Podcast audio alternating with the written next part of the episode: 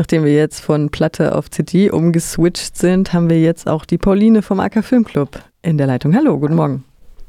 Guten Morgen. Der AK Filmclub ist gerade wieder im Lockdown erzwungenermaßen. Die Uni musste die Landesverordnung durchsetzen und hat alle studentischen Gruppen außer eben dem Lehrbetrieb aus dem Hörsaal verwiesen. Jetzt ist natürlich die Frage, wie geht's denn dem AK Filmclub gerade? Anderthalb Jahre konnte er nicht spielen, dann vier Wochen guter Betrieb mit vielen, vielen Zuschauerinnen. Genau, sehr guter Betrieb. genau, wir haben uns wirklich ähm, auch reingesteigert in, also in Euphorie, dass wir jetzt wieder spielen durften und haben da sehr viel Kraft und Energie, glaube ich, reinfließen lassen. Also das kann man von allen sagen.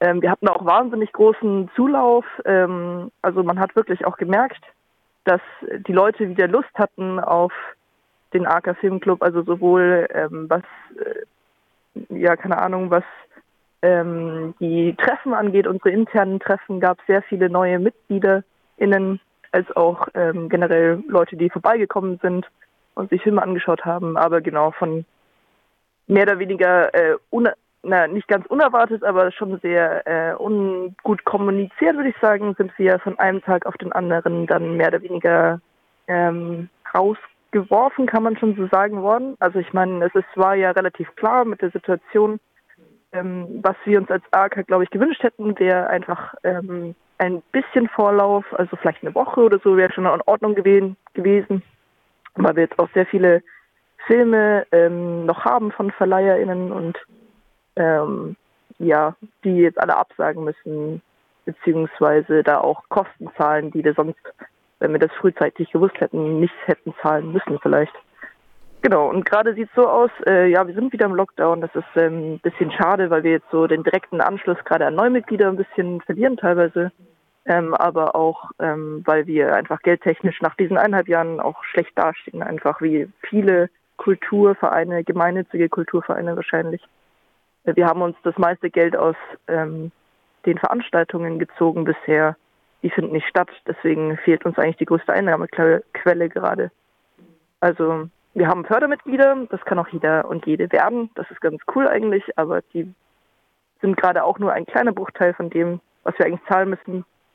Wir haben hohe Mietkosten in unserem Büro. Wir haben auch generelle ähm, Kosten, ähm, die man jedes Jahr einfach zahlen muss, egal was passiert. Ein Kinobetrieb kostet nun mal, ne? nicht nur Miete, sondern es gibt auch Wartungsverträge, die gezahlt werden müssen. Was du gerade erzählst, ist, da ist so eine große Planungsunsicherheit einfach dahinter, die ja schon seit jetzt fast zwei Jahren besteht, was für Kinos natürlich katastrophal ist eigentlich, weil eben das eine gewisse Vorlaufzeit einfach braucht mit der Bestellung, mit den Verleihen, mit den Lizenzen, die gezahlt werden müssen und dem Versand und so weiter und so fort.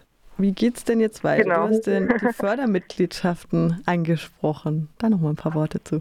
Das ist eben auch so schade, kann ich auch vielleicht zu mir sagen, ich bin ein jüngeres Mitglied, was jünger heißt, sind zwei Jahre, äh, wo ich aber trotzdem nicht in, also den richtigen Betrieb mitgelernt habe. Also nur ab und zu, weil es halt wirklich ähm, teilweise einfach nicht ging mit Corona.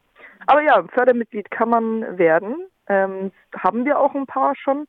Man kann zahlen zwischen alles, was geht im Monat, also ähm, auch Studierende, auch theoretisch äh, SchülerInnen, wer auch immer da Lust drauf hat. Also man muss dazu vielleicht auch sagen, dass der AK Filmclub äh, zwar akademisch ist, aber nicht ein ausschließlich äh, studentischer Filmclub. Also jeder kann kommen, der möchte oder die möchte. Ähm, genau. Und man kann jederzeit ähm, den AK unterstützen, also mit zwei Euro im Monat oder was auch immer ihr geben könnt, das ist ähm, ganz egal. Wir freuen uns über alles gerade.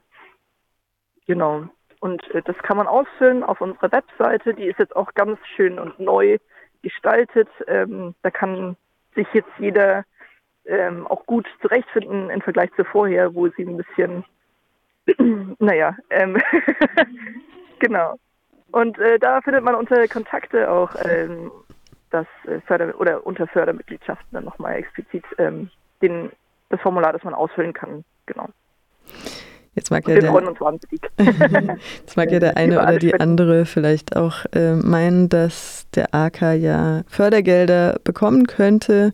Weil wir leider nur äh, ehrenamtlich arbeiten. Das ist, es mag komisch klingen, aber es ist tatsächlich irgendwie rechtlich so, dass man also Gelder nur bekommen kann, gerade in Corona-Zeiten, ähm, wenn man jemanden Festangestellten hat. Oder also ich weiß nicht, wer sich das ausgedacht hat, aber es ist auf jeden Fall ähm, gerade unsere größte, unser größtes Hindernis an Fördergeldern, dass wir halt alle ehrenamtlich und unentgeltlich arbeiten. Auf jeden Fall geht es jetzt weiter mit ähm, einem offenen Brief, der gerade geschrieben wird, äh, mit Kommunikation an die Presse. Wir sprechen heute schon mal und fühlen ein bisschen vor. Das Modell vom AK ist jetzt ähnlich wie, sagen wir hier, vom RDL-Freundeskreis. RDL wird ja auch zum Teil von seinem Freundeskreis finanziert. Sowas in der genau. Art wünscht sich der AK wahrscheinlich dann auch für die Zukunft. Pauline. Ja, das wäre natürlich toll.